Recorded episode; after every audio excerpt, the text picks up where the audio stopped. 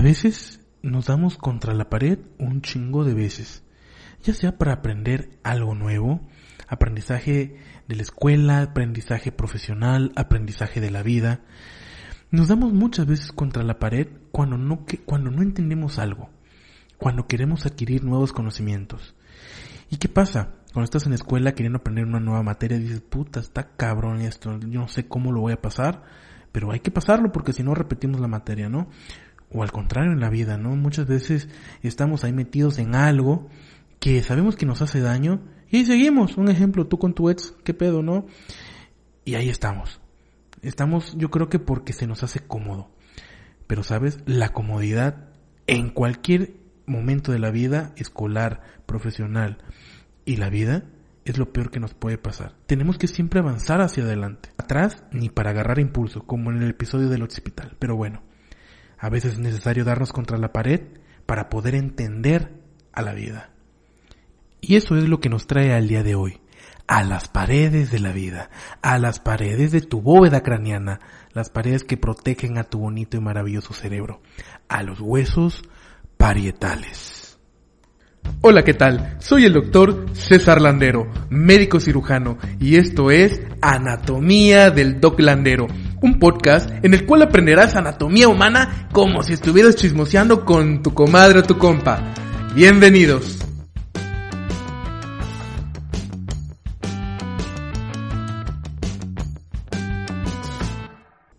Oye, ven acá. Pues mira, vamos a hablar ahorita de uno de los huesos de la bóveda craneana que van a ser las paredes, como había comentado en mi introducción, las paredes de tu bonita bóveda craneana que van a ser los huesos parietales. Estos, la neta, la neta, la neta, están bien fáciles, no están tan complejos, están muy chidos, son compas, son cuates, aquí vamos a platicar un ratito con ellos, a ver qué pendejadas tiene cada uno que decirnos, para que nos los vayamos a aprender poquito a poquito, ¿no? Vámonos, diría Jack el Destripador, vámonos por partes. Bueno, vamos a ver entonces que el hueso parietal vamos a tener una cara exocranial y una cara endocranial. Exocranial convexa y endocranial cóncava. Vamos a ver entonces que el hueso parietal vamos a tener distintas características anatómicas. Vamos a empezar, digamos, por la cara exocranial, ¿de acuerdo? Veremos en este, en esta cara exocranial, primero que nada, te voy a contar un poquito cómo es la forma del parietal para que te lo imagines, por si no lo has leído. El parietal va a tener una forma rectangular, ¿de acuerdo? Vamos a ver que, por lo tanto, si tiene una forma cuadrangular o rectangular, pues va a tener cuatro lados.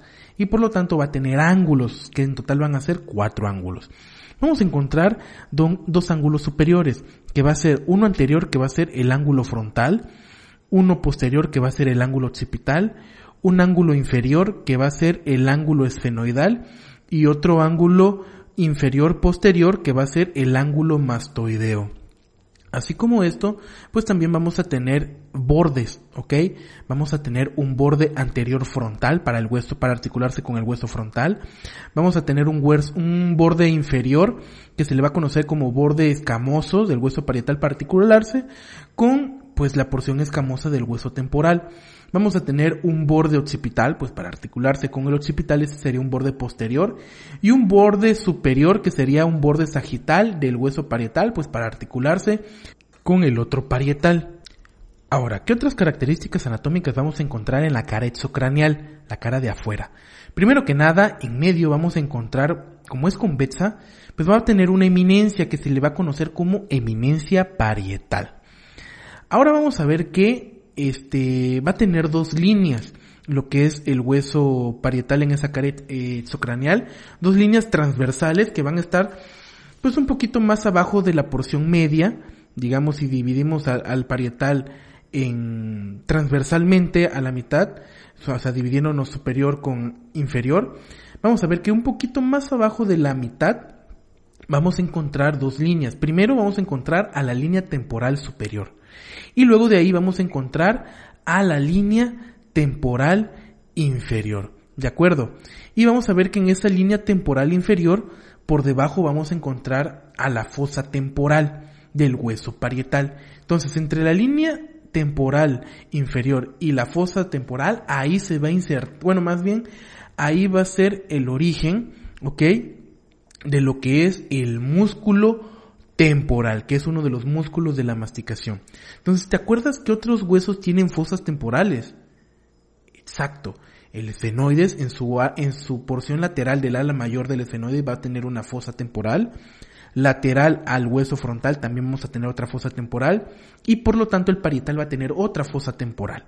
Entonces, tanto parietal, esfenoides y frontal van a tener esta fosa temporal para la inserción del músculo temporal, que va a ser uno de los músculos de la masticación.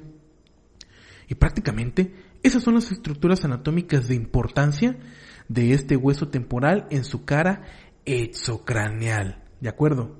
Ahora, si nos vamos a una cara endocraneal que sería cóncava, pues igual vamos a encontrar que la característica principal, así única de esta cara endocraneal, van a ser del ángulo esfenoidal, que es un ángulo anterior-inferior, antero-inferior. ¿Por qué? Porque en este ángulo esfenoidal van a ser lo que son las impresiones o los surcos más bien para la arteria meningia media. De ahí van a ver, van a digamos, prolongarse varios surcos en toda esa cara endocraneal del parietal y vamos a encontrar varios surcos para la arteria meningia media, que va a ser una rama de la arteria carótida externa. De hecho, eh, va a ser la única rama de la carótida externa que va a entrar a la bóveda craneana, porque de ahí todas las demás ramas de la carótida externa pues se van a quedar en el cuello y en la región facial. Y prácticamente eso sería todo de los parietales. Si te dices cuenta, acuérdate, son huesos pares, ¿ok? Porque vamos a tener dos huesos parietales, son huesos eh, rectangulares, cuadrangulares. Entonces, digamos, un resumen rápido de los parietales, pues ya vimos que va a tener cuatro ángulos, ok, va a tener cuatro bordes, va a tener una cara exocraneal que es convexa, una cara endocraneal que es cóncava. Lo importante es la cara eh, exocraneal, pues van a ser su eminencia parietal y sus líneas temporales tanto superior como inferior, que la inferior junto con la fosa temporal, ahí va a ser la, el origen del músculo temporal, y en su cara endocraneal, pues lo más importante es en el ángulo esfenoidal, que ahí van a ser los surcos para la arteria meningia media, que es una rama de la arteria carótida externa. Y que va a ser la única rama de la carótida externa que va a entrar a la bóveda craneana. Prácticamente eso sería todo. Ya ves, fácil, fácil, fácil, compa. Fácil, comadrita. Pues bueno, chicos. De mi parte sería todo. Espero que les haya quedado claro. Como siempre te recuerdo, Búscate una imagen para que puedas asociar todo lo que acabamos de ver. Y si ya lo habías estudiado, pues espero que te haya servido como repaso express de lo que es el hueso parietal. Estamos pendientes para la siguiente transmisión, chicos. Nos vemos y no te olvides de ser feliz. Espero que te haya gustado el episodio del día de hoy. Si te gustaría ver ahora sí en 3D este tipo de contenido, te invito a mi página de Patreon o Patreon, como le quieres decir. Vas a buscar www.patreon.com diagonal doclandero para que te inscribas a mi curso de anatomía. Ahí vamos a estar subiendo videos sobre explicaciones anatómicas para que sea mucho más fácil que aprendas esta bonita y maravillosa materia que es la anatomía humana. No te olvides de seguirme en mis redes sociales, Instagram, doctor.cesarlandero y TikTok, doctor.landero. Nos vemos hasta el siguiente capítulo. Ten un excelente y maravilloso día. Bendiciones.